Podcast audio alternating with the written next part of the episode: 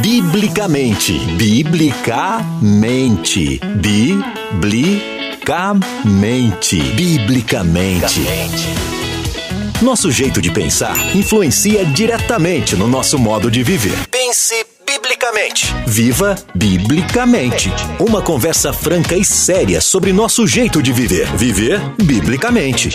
Agora, na Musical FM. Apresentação: Pastor César Cavalcante.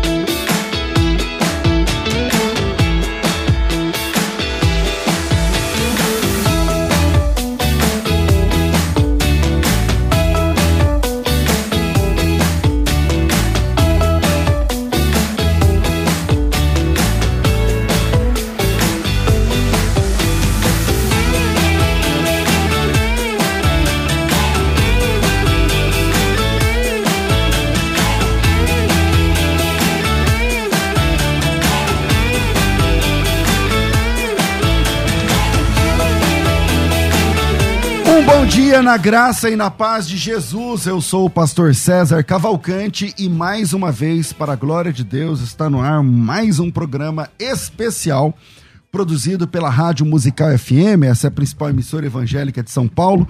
E sempre, quando bate aí no calendário, dia 31 de outubro, sendo em dia de semana, como é hoje, nós paralisamos aqui o nosso programa de debates para oferecer um programa diferente comemorando, lembrando, relembrando, explicando para quem está chegando agora na fé cristã a importância da reforma protestante. No dia 31 de outubro de 1517 é comemorado o dia da reforma protestante, porque foi exatamente nesse dia que Martinho Lutero, o homem da reforma protestante, obrigado, Thaís, inicia esse processo que é, vai ser conhecido depois como reforma protestante, obviamente impulsionado pelos pré-reformadores, aqueles que vieram antes dele, até sangue derramado por esse projeto, pessoas presas, perseguidas, para que houvesse então o que nós conhecemos como reforma protestante, dando início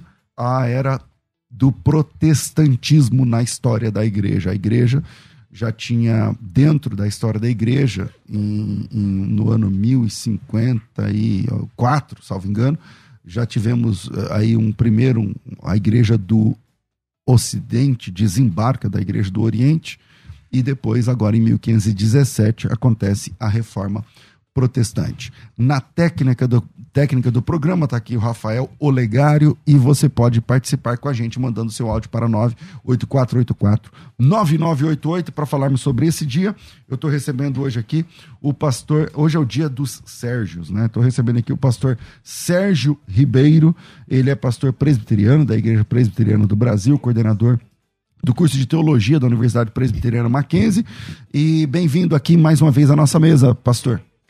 Alegria é toda nossa, César, mais uma vez estarmos aqui, né, nesse, nessa data tão significativa para a igreja evangélica, né, não somente no Brasil, mas do mundo, e uma data significativa para a história do Ocidente, né, não apenas em termos religiosos, mas uma data que ela representa né, um marco na construção ocidental e do pensamento ocidental. Legal. Com a gente também falei dia do Sérgio, porque o pastor Paulo também é Paulo Sérgio, pastor Paulo Sérgio Batista. Ele é da Igreja Batista Bíblica Betel em Guarulhos, tem bacharelado em teologia pelo Seminário Batista Esperança também, tem graduação em História e tem mestrado, é mestre em História da Ciência pela PUC. Bem-vindo aqui, pastor Paulo Sérgio Batista, mais uma vez. Obrigado, pastor César. É um prazer poder retornar aqui à rádio hoje, num dia tão especial, né? É um dia que tem um significado muito especial para nós evangélicos, né? de todos os movimentos evangélicos, de forma direta ou indireta, têm a sua origem no movimento protestante, né? no movimento de, de Martinho Lutero. E essa data é uma data muito interessante que merece uma reflexão, não só das coisas boas que a reforma trouxe, mas também de alguns outros problemas, alguns outros desdobramentos que nós acabamos tendo. Né? Mas, mas... sem dúvida nenhuma, um evento essencial. Maravilha. Com a gente também aqui, pela primeira vez aqui na Rádio Musical, o pastor Christian, eu nem sei, eu não tenho nem roupa para falar esse nome. É o quê? Briaile? Falei certo? Falou certo. Bria, é, Briali. Briali. É, Bem-vindo aqui, pastor Christian. Ele é pastor presbiteriano, professor da Universidade é, Mackenzie ali, é, doutor em ciência da religião. Bem-vindo aqui mais, mais uma vez, não, pela primeira vez aqui no nosso programa. Pastor César, ah, Pastor César, muito obrigado pelo convite. É uma hum. grande satisfação estar aqui com vocês ainda mais numa ocasião tão importante quanto esta, para todos nós, certamente. Legal, legal. Hoje é o programa é o Biblicamente. E Biblicamente não é exatamente um programa de debate, mas um programa onde a gente vai discutir assuntos. E hoje o assunto aqui é a reforma protestante. Temos aqui pessoas formadas em história, em ciência da religião e tudo mais. Mas eu acho que eu não vou conseguir começar esse programa sem falar do resultado das eleições de ontem. Então vamos falar aqui uns cinco minutos, só para pensar. Eu queria que cada um de vocês falasse o que vocês pensam é, do que foi o resultado da, eleição de ontem, Sérgio? Fala aí. Bom, uma, nada mais do que protestante do que um espírito democrático, a separação né, da igreja do Estado e respeitar as escolhas da sociedade civil. Então faz parte do processo democrático. Estados Unidos, desde 1776, está acostumado a escolhas dos seus presidentes e alternâncias no poder. O Brasil ainda é algo recente, que nós estamos ainda nos habituando a isso. Temos poucas décadas. Temos, né? temos pouquíssimo tempo disso daí. O Brasil, mesmo com o período republicano, datando no final do século XIX, mas nós tivemos pouco, poucas escolhas para presidentes. Então nós estamos aprendendo, aprendendo a lidar com alternâncias, com o processo democrático e o processo democrático no Ocidente, em grande medida, se deve também exatamente ao protestantismo que teve como pilares né, a separação entre a igreja e o Estado e o sacerdócio universal de todos os crentes. Então, cada pessoa ela tem a sua consciência e a sua consciência diante de Deus e a sua individualidade, e assim ela exerce e assim nós respeitamos. Paulo, fala alguma coisa sobre a eleição de ontem aí, porque todo mundo vai ficar perguntando, mas e a eleição? Então, ó. É, eu, eu concordo, eu acho que é, é uma lição que nós temos que aprender, não é? Ah, nós temos tido. Eu, eu, me preocupo um pouco com as propostas apresentadas pelo candidato que venceu. É, e pelo histórico que a gente tem na América Latina, essa coisa toda do pessoal tomar posse e aparelhar tudo, é, não é uma história muito, é, muito boa. E nós vimos durante todos os quatro anos de mandato do presidente atual um forte, uma, uma forte oposição não é, que não tem nada a ver com o espírito democrático nós vimos uma tentativa de derrubar, de, foram mais de 100 pedidos de impeachment, porque ele não era de esquerda. Então, até que ponto nós estamos numa sociedade altamente envenenada, não é, por esse socialismo aí, que vale a pena a gente pensar. Porque quando se fala de, de isso que o pastor mencionou, é um fato, acho que inquestionável aqui, a gente tem que aprender né, essas questões, a alternância de poder faz parte de uma democracia, mas até que ponto nós sempre estamos favoráveis a respeitar as urnas e apoiar os vencedores. E nós vimos aí em quatro anos algo bem trágico. É, pastor, professor também, Christian, sua opinião inicial, que não estava no nosso programa falar isso, mas como foi, um, foi algumas horas atrás, muita gente vai perguntar, então já a gente faz esses cinco minutos aqui, finalizando com o senhor, e vamos, vamos tratar do assunto da reforma. Ah, pois não. Uma pensando um pouco aí a partir até mesmo da, das proposições da reforma, o, o, escopo teológico da reforma é extremamente abrangente, mas uma das ênfases mais recorrentes, especialmente na tradição calvinista, é a doutrina da providência de Deus. E nesse sentido, Deus está no controle, no comando, continua governando, e não sabemos ainda, no entanto, por vezes Uh, este governo pode ser de castigo ou pode ser de bênção. As coisas não são tão claras e nítidas assim como a gente gostaria que fosse, mas por vezes pode ser necessário que a igreja passe por momentos de dificuldade exatamente para que ela uh, assuma realmente a posição a qual ela deveria sempre assumir, que é acima de tudo crer que o único que reina soberanamente sobre todas as coisas é o Senhor Deus, criador Amém. de tudo. Amém. Uh, claro que nós não queremos passar por nenhum desafio, nenhuma dor, mas é possível que ela seja inevitável dentro desse processo educativo que o Senhor tem reservado a nós, que ainda não sabemos, né? Amém. Bom, falemos então de reforma protestante. É...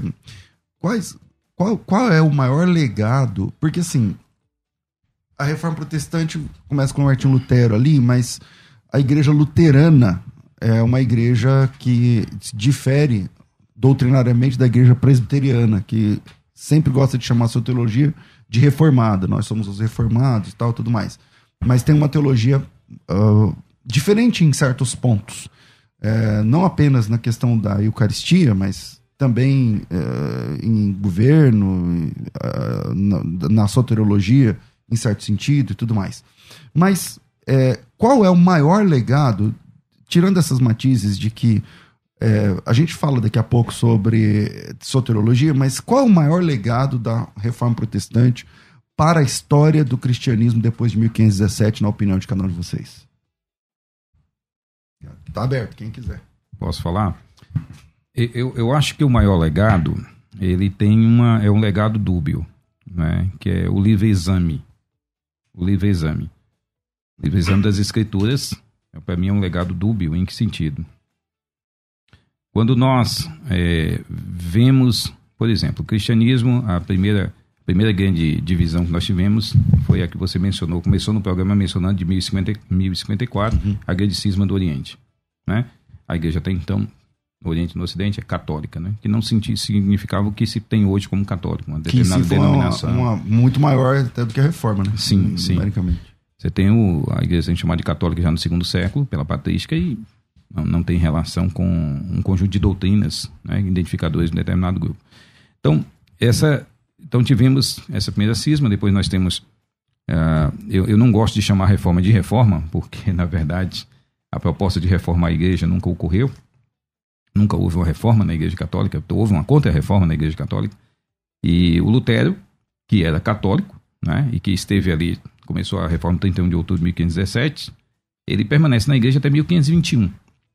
Então Lutero não sai, é, ele permanece com identidade católica, ele permanece católico até 1521, apesar de se insurgir e se levantar sobre um conjunto de questões dentro da igreja. O movimento protestante é um movimento de mais tempo é, do que esses anos, né? ele vai passar, algumas confissões vão ser só no século seguinte, confissões importantes para o movimento protestante. Então, é, um, é, é o Lutero está ali no início e é uma transição, e toda transição a gente sabe como é. Agora, durante a história da revelação bíblica, quer seja do, do, chamado Antigo Testamento, quer seja do Novo, nós sempre tivemos mediação, conhecimento através de mediação. Né? Ah, nunca, nunca houve o livre exame das escrituras, nem dentro das estruturas judaicas, nem dentro das estruturas cristãs, uh, desculpe, nem, nem nenhuma das estruturas judaicas e nem dentro das estruturas cristãs. Vou dizer isso porque os apóstolos eram mediadores dessa, dessa revelação. A igreja está é, antes do Novo Testamento. Né? O Novo Testamento ainda está em formação quando a igreja já está estabelecida, e nenhuma igreja do primeiro século, por exemplo, tinha um Novo Testamento completo. Mas o livre exame, eh, que é que, olha, a escritura na mão das pessoas, na língua delas, né? Ah, isso é interessante. A, a primeira, e o Martin Lutero foi precursor traduzindo, né? Exato. Opa, e inclusive estabeleceu o que a língua alemã é, né? É ele que reúne, porque antes não era o que é que se tornou né, a partir da, da, da Bíblia de Lutero. Mas, ao mesmo tempo, uh, o que, que aconteceu? Se você vê, nós temos o cristianismo e uma, um outro grupo sectário que surgiu, como os montanistas e outros, albigenses, cátaros na Idade Média. Mas, o que, que nós vemos? Nós vamos perceber que temos uma, uma, uma, uma sempre uma mediação. O texto tem sempre alguém que instrui, alguém que orienta, porque todos nós sabemos que a Bíblia não é um livro fácil de leitura. Mas, com o passar do tempo, o que, é que a gente vê, César? Uma explosão de, de grupos sectários e, e, esse livre acesso ao texto, sem dúvida nenhuma, também foi a precursora de tudo isso. tem então, tem um, lado, tem um lado bom, é. que é esse lado de você pode examinar sem ser apenas o clero que está dizendo como deve ser, mas hoje o cristianismo está aí mais de... O cristianismo é, é, a né? única religião do mundo que, tão, que se fragmentou, eu não digo nem se fragmentou, se pulverizou tanto Okay. Né? Alguns dizem que são 44 mil grupos e denominações. É, vocês dois, então o que, que vocês pensam que, que vocês, se alguém perguntar assim, tá, qual o maior legado que a reforma deixou pra gente? Bom, eu penso que eu sigo uma um dos apontamentos que eu considero mais interessantes provenientes do Richard Popkin, que é um filósofo uh, americano, em que ele defende que há uma espécie de retorno do ceticismo pirrônico, que não é uh, nada como hoje o termo ceticismo significa, né, que é quase que sinônimo de ateísmo, uhum. mas é uma, uma espécie de uh, discussão em torno de critério de verdade. Nesse sentido, a reforma traz à tona o princípio da análise do critério de verdade. O próprio Lutero, diante de Carlos V, ele uh, apresenta sua posição já explicitada ali, uh, visto que os concílios erraram, eles não servem como referenciais de verdade, e ele passa então a descrever que a sua mente está cativa à palavra, porque na palavra não há erro. Então, nesse sentido, a discussão que começa a surgir e evocar é o princípio determinante da verdade. A, a escritura é inspirada, inerrante. A concepção do sola escritura e do tota escritura, a totalidade da escritura. Nesse sentido, uh, o principal meio de propagação vai ser a pregação da palavra. E aí eu já destaco desde já a, a posição que eu sigo é que a principal contribuição da reforma me parece ter sido a fiel pregação da palavra Nesse sentido, no, do que diz respeito à escritura, me permita, pastor Sérgio, discordar da posição do que diz respeito a, a o livre acesso à escritura ter uh, gerado algum problema, porque há uma distinção entre livre acesso à escritura e livre interpretação da escritura. Então, a reforma, tanto Martinho Lutero quanto Calvino, estimularam o acesso livre, direto do crente à escritura na sua própria língua, mas jamais defenderam uma interpretação livre. Uma das provas é exatamente a escrita de catecismos.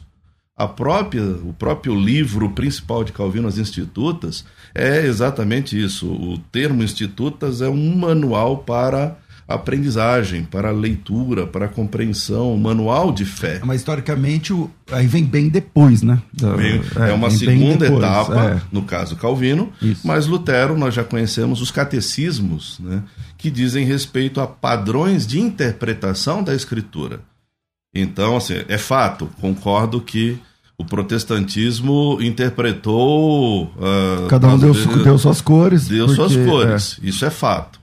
No entanto, até creio... por conta do, do acesso agora ser mais facilitado depois da imprensa e tudo exatamente, mais. Exatamente, exatamente. Mas eu creio que não é uma, uh, uma, digamos, a culpa não é dos reformadores. Eles uh, colocaram a ideia, a não Bíblia, era essa, a ideia não era essa. Eles deram a Bíblia na mão do povo, mas deram também uma capacidade de interpretação segundo um padrão, o que nesse sentido também não é uma leitura sozinho. Ninguém lê a Bíblia sozinho. Então eles estavam dentro de toda uma tradição e a própria contra-reforma, ela parece mais uma tentativa de inaugurar uma outra tradição do que aquela que já estava presente, que os reformadores continuaram. De modo que, bom, sem estender demais, eu creio que a principal contribuição dos reformadores foi a pregação das escrituras na língua do povo, de modo acessível e compreensível basicamente ler a Bíblia, explicar a Bíblia, isso, aplicar a Bíblia. Ah, que não, eh, não respeitando essas, essa questão hermenêutica, mas a que a Igreja Católica teve de se dobrar lá na frente, e ah, porque as missas eram todas em latim. Uhum. Mas eu acho que se não houvesse a reforma, hoje as missas todas seriam em latim ainda. Uhum. Né? Muito embora em alguns lugares ainda sejam, mas enfim, é, Sérgio, e aí, na sua opinião, qual o maior legado para você sobre eu deixado pelo Lutero? Vou fazer uma citação porque eu acho que ela expressa mil vezes melhor aquilo que eu concordo, mas ela está mais bonita. Lutero venceu efetivamente a servidão pela devoção, porque substituiu a servidão da porque a substituiu pela servidão da convicção. Acabou com a fé na autoridade porque restaurou a autoridade da fé. Converteu sacerdotes em leigos, porque tinha convertido leigos em sacerdotes. Libertou o homem da religiosidade externa, porque erigiu a religiosidade no interior do homem. Emancipou o corpo das cadeias, porque sujeitou de cadeias o coração.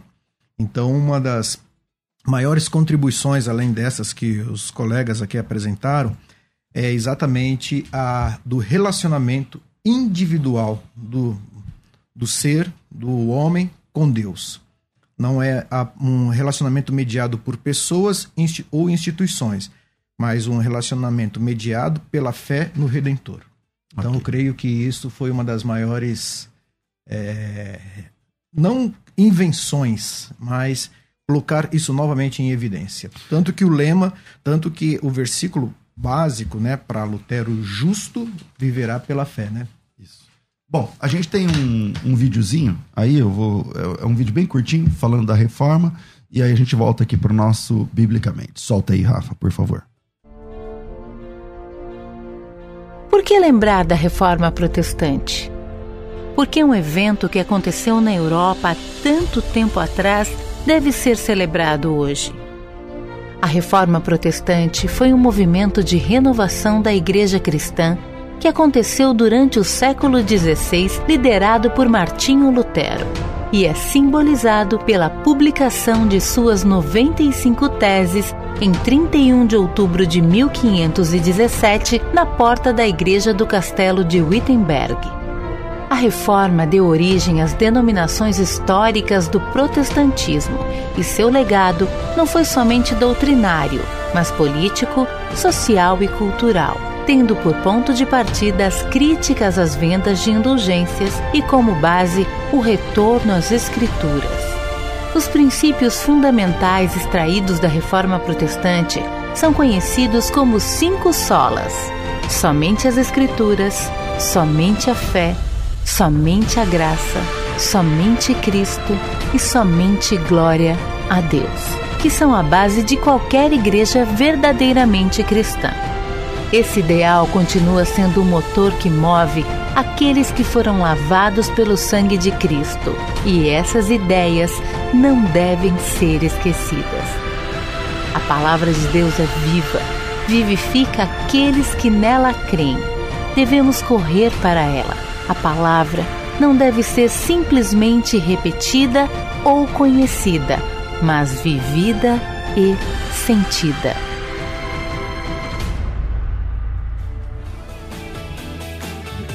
Muito legal, muito legal. Gostei do vídeo. É, parabéns aí à produção.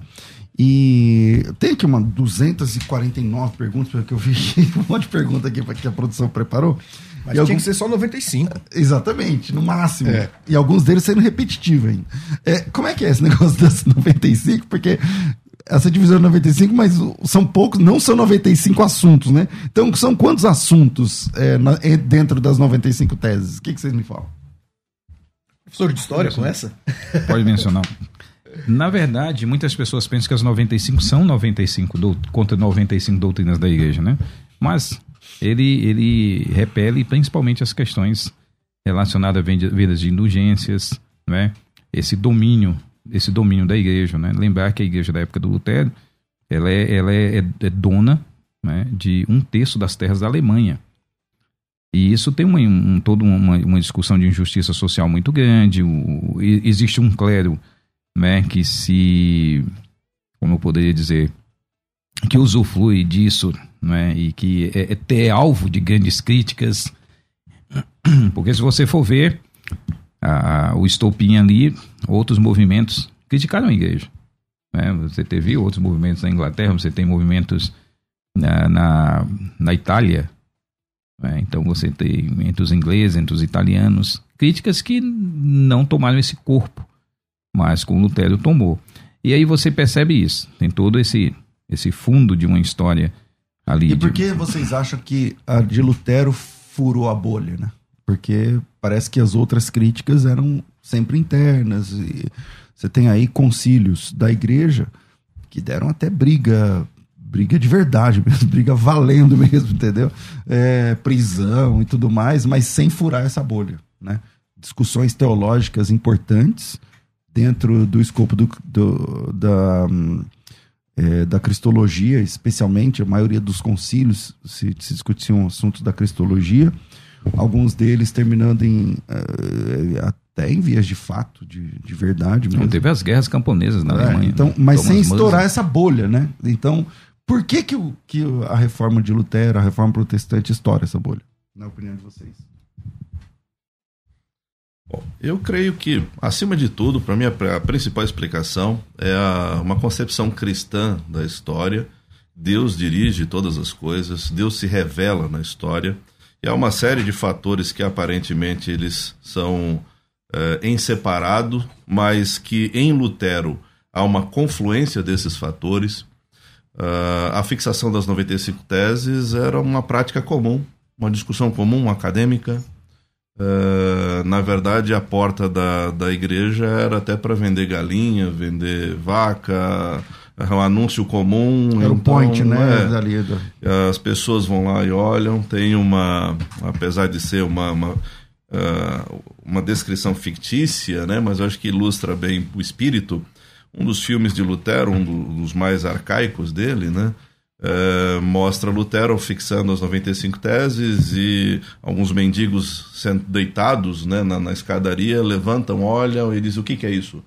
E aí o outro responde: Ah, só alguma coisa em latim de um monge. Nada. Ah, então, Nada. E o outro olha: ah, Deixa para lá algo mais ou menos do tipo. Uh, no entanto, o que, que aconteceu? Uh, os amigos de Lutero traduziram do latim publicaram, divulgaram, ganhou extensão.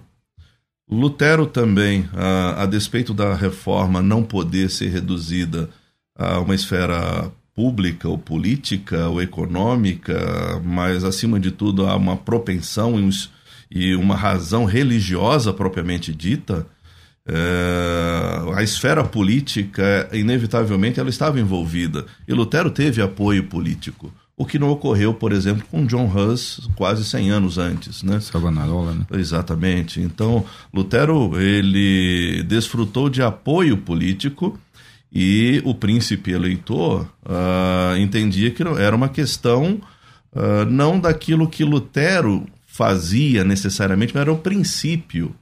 O princípio de que alguém que estava debaixo dos seus cuidados deveria ser cuidado e responder a ele, e não a Roma. Então, uh, esses são alguns, alguns fatores que certamente contribuíram para isso, uh, mostrando um cenário diferente ali.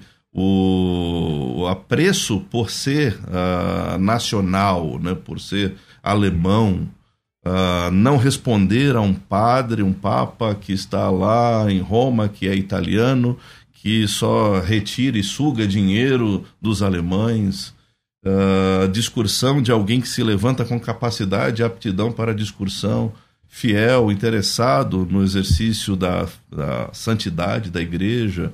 E, de fato, Lutero não apresentava nenhuma grande mudança ali.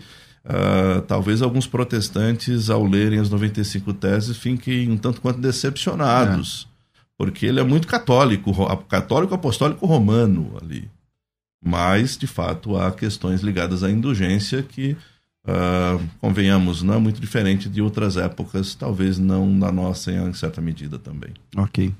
É, tanto o catolicismo pré-reforma quanto pós, ele, é, ele tem um viés, aliás, os, os reformados de hoje geralmente têm uma visão um pouco mais fechada da, para, para com as mulheres e algum tipo de preponderância feminina.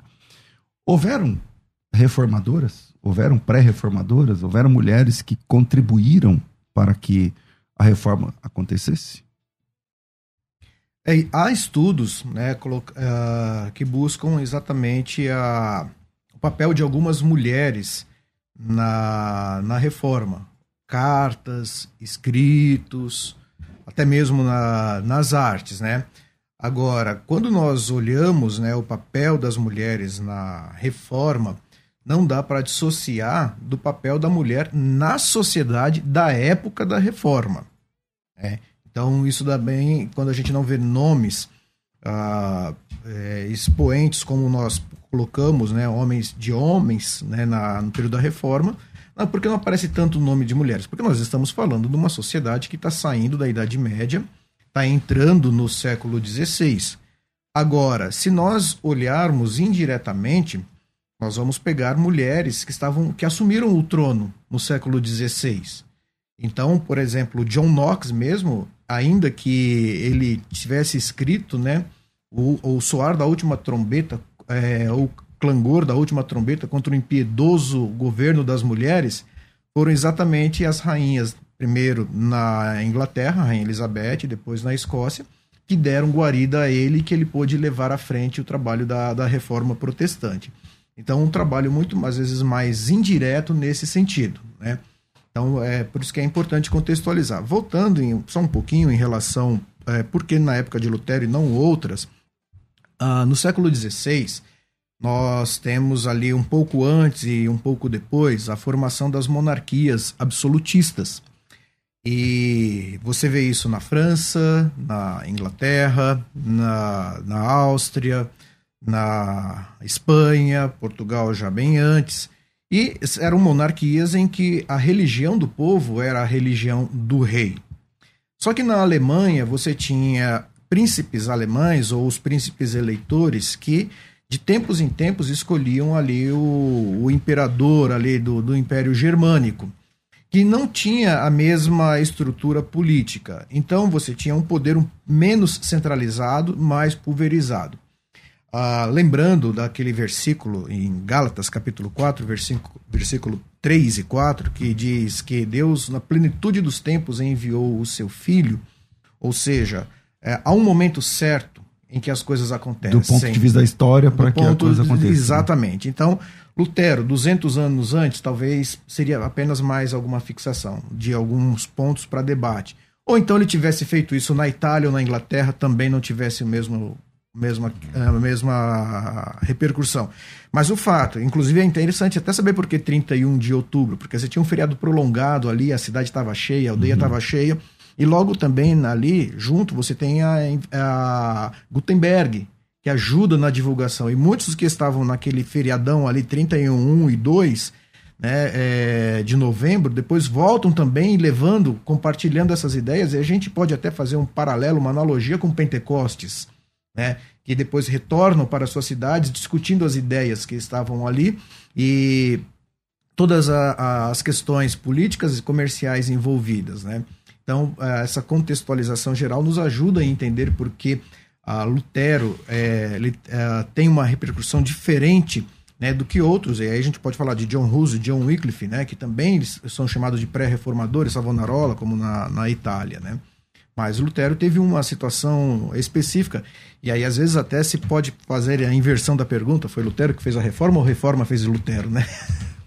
É, isso é interessante, né? Porque não existe nenhuma nenhum evento histórico que não tenha um frame social, né? A história não ocorre, ah, os fatos sociais estão estão é, é não estão ligados às questões, estão totalmente ligados, determinados por elas, né?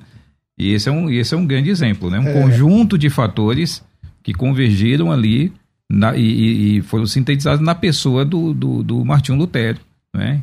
É, e ele trabalha um tema, é, trabalha a questão da culpa. Na verdade, toda a questão, a culpa que ele sim, carregou durante a vida dele de monastério e tudo. E quando ele é, chega à compreensão do justo viverá pela fé, aquilo é libertário para ele, aquele é libertador. Né? E ele trata isso e ele chama o povo para debate. A gente tem ideia assim, né? Lutero acordou e falou assim: hoje eu vou fazer a reforma protestante, hum. daqui para frente o mundo não será o mesmo, né? As pessoas vão lembrar de mim para sempre. Aí ele apertou o botão e Exatamente, começou. É, exato. e nem ele, inclusive quando chegam para ele, fala assim: a igreja luterana. Como? Igreja luterana? Como hum. assim? Não existe igreja luterana. É. Não, a igreja luterana, né? É... Não tem uma ideia de, a princípio não tem uma ideia de cisma. Né? Não, não. Não tem uma ideia de cisma. Então, na, na de reforma. É, professor, na, na, ideia do Lutero, ele nunca quis, pelo menos ao, ao, que me parece ali no começo, sair da igreja católica, né? Não passava pela cabeça, porque assim, já teve uma, uma, uma um cisma lá atrás, a igreja do Oriente é uma, a igreja do Ocidente é outra. Antigamente a igreja se reunia através de patriarcados e o patriarcado de Roma desembarca do restante dos outros patriarcados. Então, ele faz parte desse patriarcado, ele faz parte desse, desse negócio. Não tinha como ele ver lá no futuro, 100 anos depois, como seria. Então, que, como que é? Qual, é, qual era a expectativa, então? Se ele não queria estourar essa bolha, e se ela a, a, foi estourada a revelia da vontade do próprio Lutero, é, ele queria apenas chamar para uma discussão? Inicialmente eu creio que sim, e ele deixa isso bem explícito, né? Eu acho que os fatos talvez sejam mais claros nesse sentido. O, o objetivo de Lutero, de fato, era esse daí o próprio nome de, de, de reforma a despeito das discussões. Uh, o interesse dele era realmente reajustar os trilhos da igreja. As teses mostram isso, né? Não era uma saída, não era uma ruptura de modo algum. Ele tinha esperança de que uh, o Papa arrumasse os problemas aí ligados às indulgências, por exemplo. Ele entendia inicialmente que o Papa não estava envolvido. Ele não sabia daquilo que estava acontecendo. É, e precisava advertir, uh, mostrar de fato o que estava acontecendo. No entanto, há uma, um divisor de águas nesse sentido, na minha visão, que é a bula Exurge Domini, em que Lutero é chamado a, a renegar tudo que ele disse, escreveu e pregou, se retratar. Se não fizesse, ele seria excomungado. Ele começa a ser considerado um problema. Ele começa, exato. E uhum tem o, selo papal, ou seja, aquele que ele achava que não havia, não tinha envolvimento, digamos, com estas práticas, eles, digamos que ele se decepciona ali naquele momento e não há alternativa. E aí o que ele faz? É, há uma, uma cena da, de uma fogueira em que a própria bula é queimada. Ou seja, na, o que seria uma, algo muito visual, né? uma fogueira onde os seus livros seriam queimados, agora é onde será queimada a bula é, de excomunhão contra ele. E ali há uma ruptura completa. Né? E eu não me lembro quando foi, Paulo, sei que talvez seja melhor ter memória do que eu e de história com certeza. É, tô com essas cabeças todas. Depois, depois do meu Covid, eu não tô com essas cabeças todas, não. Ah, não vai você é cearense, você tem uma cabeça avantajada. Não vai confiando muito em mim, não, hein? Mas como cearense, você tem uma cabeça. Mas o Covid foi em todos os lugares dessa cabeça aqui. Paulo, Fala. É o seguinte: um, quando é expedida essa ideia da infalibilidade do, do Papa? É, é, é infalibilidade não... papal, César? Eu tenho que. Só separar aqui, Olha, deu, deu uma busca. Oficialmente, Concílio Vaticano I. Então, então, século XIX, então pós... no momento da reforma não tem essa, essa de que o Papa é infalível, mas já tinha não essa aura, oficialmente, né? é. não oficialmente registrado lá, mas já havia toda essa concepção da autoridade Dessa, papal. Essa aura de que assim como a questão Exatamente. César, que você mencionou a questão da missa em latim, até o século passado tinham missas em latim. Sim. Não foi a reforma necessariamente que fez essa mudança, do mesmo jeito. É então, mas, eu, mas vocês não acreditam que essa, esse desembarque desse negócio de missa em latim também não, não é, é uma resposta um, a essa questão da reforma? Tipo assim, mesmo sem querer, mas. É, mas aí já Vaticano, não conecta mais com as pessoas. É, Vaticano II. Vaticano II é, que, é, que libera, né? O, é, que na verdade, assim, por que, que a missa ela era ah, apresentada em latim? Por causa da divisão entre clero e laicato. Exato. O clero é quem cultua. O leigo, ele é mero telespectador. Então não é ele, não, ele, ele não participa. É, não é participante. Ele, digamos que ele é abençoado mediante os lampejos de radiação da bênção que o clero, do, que o culto que o, o clero presta, ele recebe. Então ele não precisa entender, né? Então, o, o pastor Paulo Sérgio é, é, cearense, eu sou potiguar. Então, somos ah, vizinhos, vizinhos, vizinhos. Somos vizinhos. Então, lembrei disso porque uma, há uma adágio frequente na minha, minha região, que certamente é a mesma do pastor Paulo. É, fui na missa e voltei na missa. Uhum. Seja, eu não entendi nada, eu só fui lá, é. fui e voltei. E não preciso entender. Não é para entender. Minha função não é entender porque eu não participo. Com o sacerdócio universal de todos os santos, não. Tudo muda de figura. Agora não há mais clero e laicato. Todos são sacerdotes diante de Deus. Logo, todos cultuam. Aí vem a própria música, o, canto coral, que é um estilo que nasce, o crente cultua é, cantando, entendendo, participando e não assistindo o culto, inevitavelmente a gente continua escutando até hoje. Então, quer dizer, a reforma vai mudar não somente a, a questão do, do entendimento, a teológica, mas também do ponto de vista da liturgia e até mesmo da arquitetura da igreja, porque Sim. a forma arquitetônica da igreja a partir da reforma começa a se começa a ter mudanças e, e, e, o local onde a Bíblia é explicada começa a ser central também na, na, na, própria dinâmica do prédio, ao invés de ser como era, você pega uma arquitetura de igreja pré-reforma, é uma, você pega é, uma arquitetura de igreja depois da reforma, é outra. Você ia falar, Paulo, te cortei. O culto, o culto vamos, vamos colocar, o culto protestante ele é mais pop, né? Nós estamos vivendo um período já ali do, desse começo da modernidade, né? É, um pensamento muito forte do, do, do 15 por 16, do, do 15 por 16 é, a ideia do renascimento, que vai ser chamado de renascimento, né? Uhum. Então, esse pessoal está rompendo, né? o pensamento renascentista, de, em resumo, é uma ruptura com o período medieval. Há uma dura crítica, quer seja o latim, quer seja qualquer outra questão, aspecto da cultura, né? O latim é considerado o latim bárbaro, então vamos, vamos olhar lá os clássicos antes desse período do latim. Então, é, é, é, é um descolamento, né? Dessa, dessa é uma crítica, né, essa questão e uma tentativa de fazer também que as coisas sejam mais compreensíveis do ponto, ponto de vista de vivência. É, e com certeza isso vai influenciar a igreja já na década, se não me engano, na década de 60, né, que tem essa mudança, do, mais, é, essa crítica à questão só da missa em latim, tudo, tudo e, e abre-se para a missa não apenas na língua é, do, do clero. Mas o que, é, o que é interessante, o que é importante a gente entender é que isso é, demonstra que esse culto protestante, né, isso que antes era, é, o motel está lá dentro da missa, vira um culto gradativamente, e isso tem um aspecto de participação que nunca houve. É por isso quando eu mencionei a questão do, do, do, do, do da livre interpretação no começo da minha fala, né? É aquela questão, o, o livre acesso, não haveria uma livre interpretação sem um livre acesso.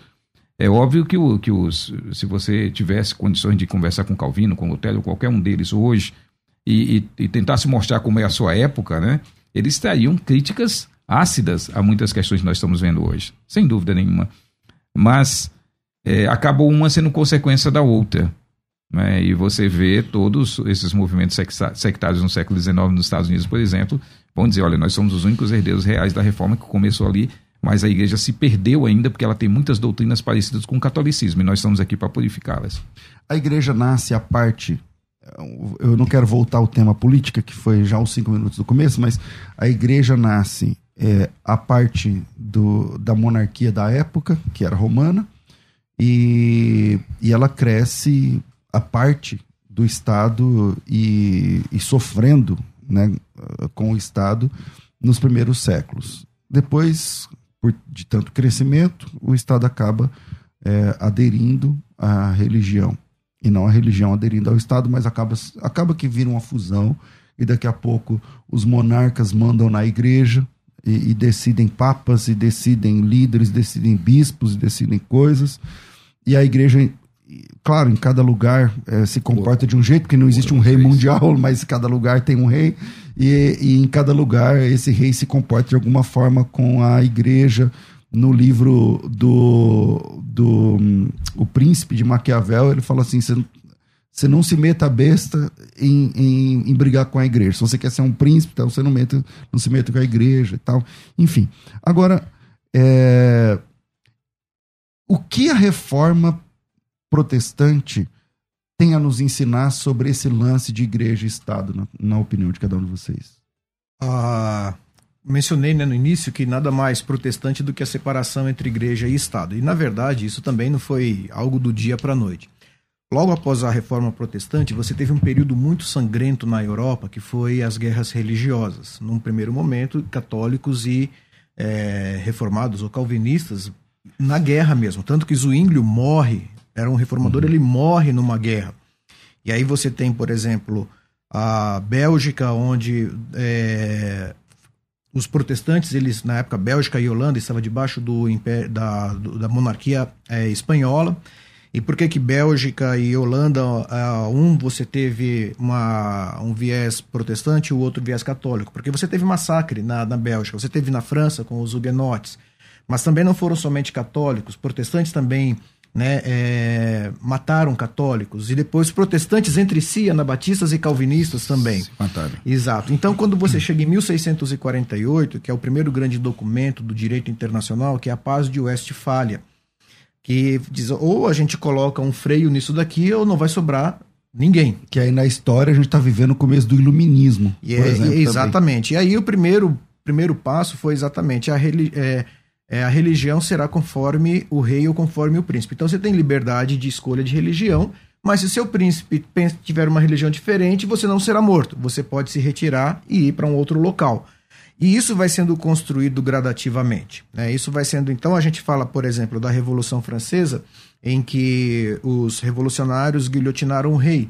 Puritanos também guilhotinaram Carlos I. Então, isso vai sendo construído até chegar no momento em, é, em que você tem os regicídios, né? Chega num determinado momento em que fala, bom, a igreja ela tem que ser separada do Estado para preservar o Estado e preservar a igreja. O local, eu, não, eu sou ignorante nesse assunto que eu vou te perguntar de verdade. O calvinismo, eu vou falar o Calvino, Calvino, Calvino mesmo. Ele não pregava uma ideia de, de, de totalitarismo entre, entre, entre religião e governo, ele não é um, ele não, ele não começa uma, um estilo de teocracia. É, o que tem que entender é que Calvino, ele é um homem que nasceu na Idade Média. Uhum. A gente tenta às vezes fazer não, toda os... essa galera aí que a gente tá falando. Exatamente. tá então a gente, a gente tenta fazer a, a, certas coisas, colocar ideias daqui para lá, é o que a gente chama de história de anacronismo, uhum. né? Exato. Então, a, é, exatamente, o Calvino ele é um aristocrata. Né? Algumas ideias elas vão sendo desenvolvidas por calvinismo. Aliás, quando a gente fala em calvinismo, a gente tem, a gente tem calvinismos, catolicismos e luteranismos. Se você pegar o, catol... o calvinismo na Holanda, o calvinismo nos Estados Unidos, calvinismo na Inglaterra, calvinismo na África do Sul, calvinismo no Brasil, você vai ver nuances diferentes. Então, Calvino, quando ele fala do Estado, ele fala que o Estado tem o dever de proteger a verdadeira religião. Né? Separa, mas você condiciona, faz condicionamentos o ali. é a verdadeira Exato. Religião? Quem que vai definir a verdadeira religião? Então, esses desdobramentos posteriores, né? É, e, e, é interessante, Genebra ela foi um local de, de refúgio para, para aqueles que estavam sendo perseguidos religiosos, né? Então, assim, não dá para separar a ideia que ele estava vivendo ali no momento da, da, do próprio contexto histórico que ele estava vivendo. Então, às vezes a pessoa ela tem uma ideia em germe e essa ideia depois vai ser trabalhada. Agora, eu querer colocar dentro do século XVI, em Genebra, separação de igreja e Estado, né, Estado laico, tudo. De. Hum, é, é, na época, é, porque, por exemplo, hoje, nem existiam. É, mas, por exemplo, hoje, hoje, hoje, 2022, é, até hoje, eu estive na Alemanha esses tempos atrás, agora, faz uns meses atrás.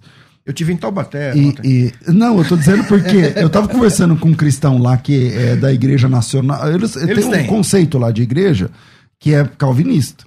É, a igre, é, o, é o legado do calvinismo. É, é, resulta numa igreja que é a igreja, a igreja da Alemanha. Né? Eu não sei explicar direito como funciona. Mas, por exemplo, o dízimo é imposto.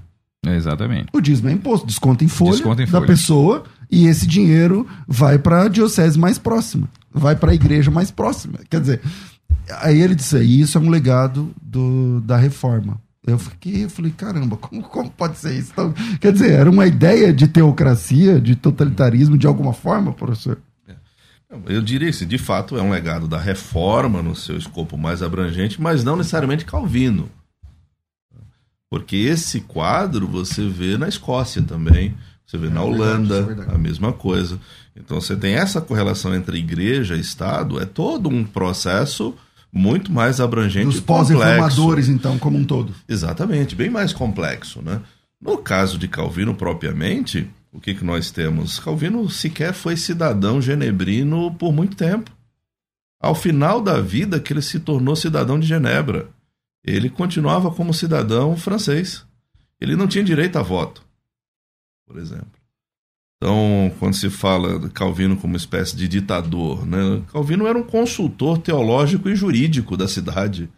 Ele é o grande articulador das proposições dessa correlação entre igreja e Estado que já estava estabelecida.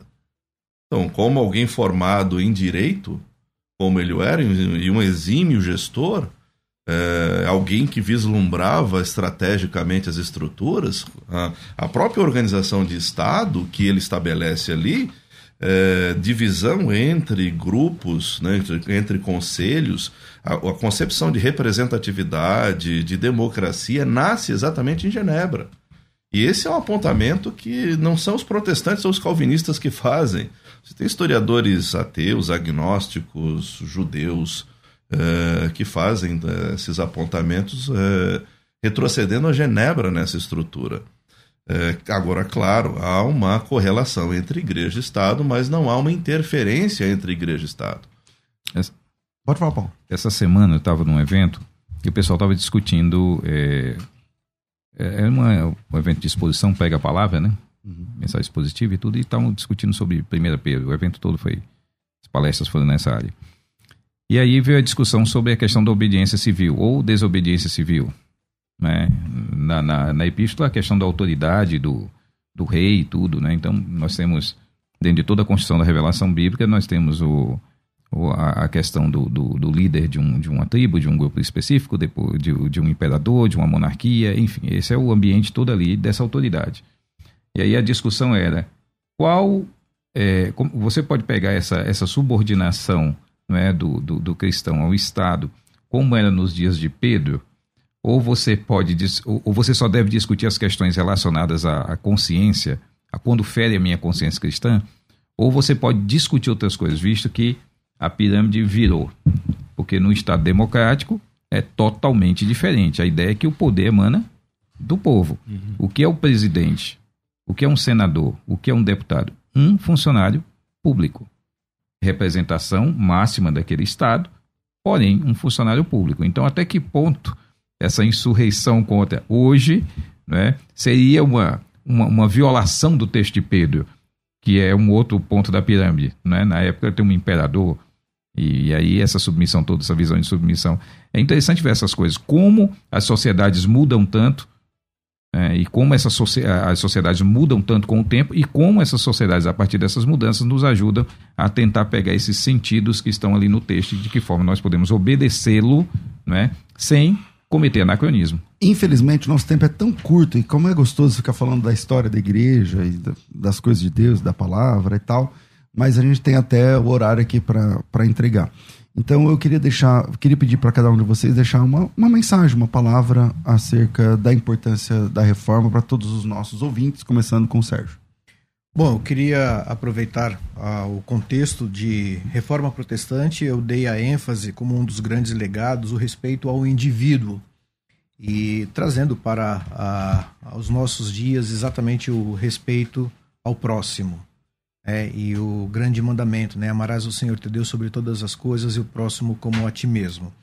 Então, que as nossas ações, que as nossas orações, os nossos, as nossas atitudes leve em consideração o próximo como a nós mesmos, como Jesus Cristo nos ensinou. Amém. Amém. É, professor Christian.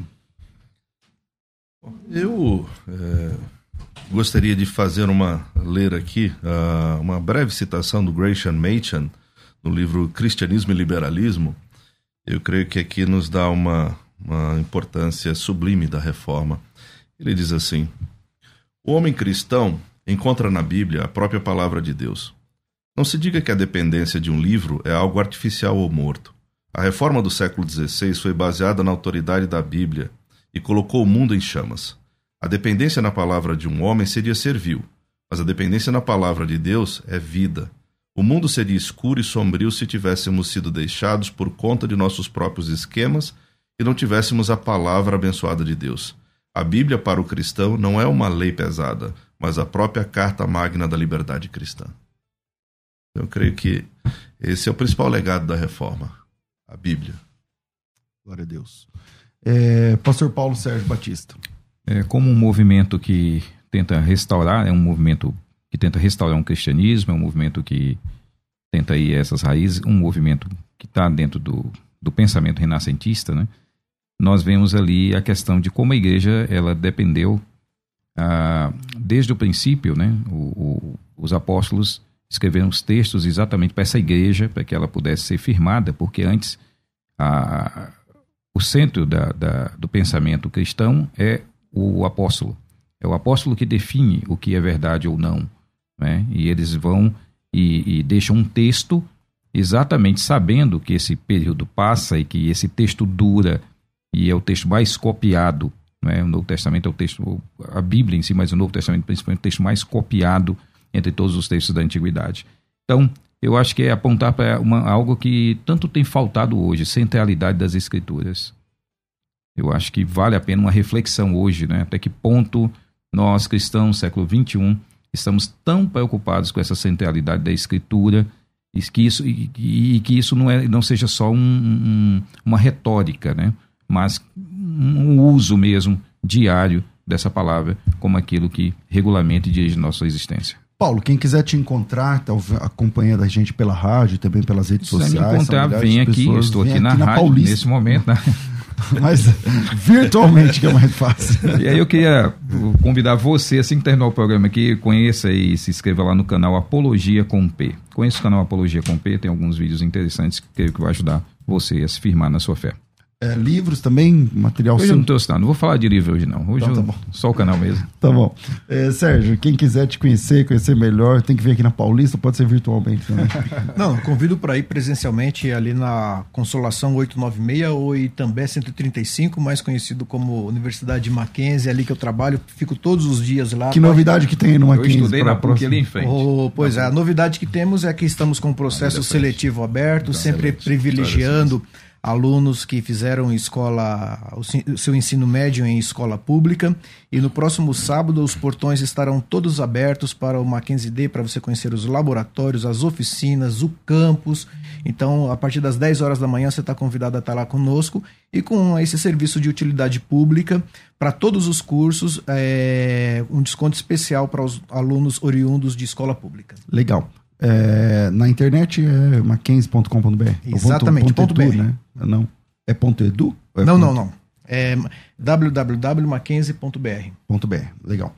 É, professor, bem-vindo sempre aqui. Quem quiser Obrigado. te encontrar, como é que faz? É encontrando o professor Sérgio lá no Mackenzie, me encontra também. Inclusive, Se quiser pode matar vir... um, é só tocar e a outra. eu quero achar o Christian, como é que eu faço? É, ele tá lá, ele tá lá, ele é meu chefe. Uhum. Então, tá, tem que estar tá junto. Inclusive, pode vir tomar um café que ele paga. Ele ah, paga. É? Ele paga. É com ele. É o chefe, né? É, o chefe. É Mas obrigado, gente. Deus abençoe. Rafa, obrigado. Eu fico por aqui. Das duas da tarde eu volto com o bom e velho programa Crescendo na Fé. Tudo isso e muito mais a gente faz dentro do reino, se for da vontade dele. dele. Nossa mente, pensando biblicamente. Você ouviu pela Musical FM. Um tempo para pensar biblicamente. Biblicamente.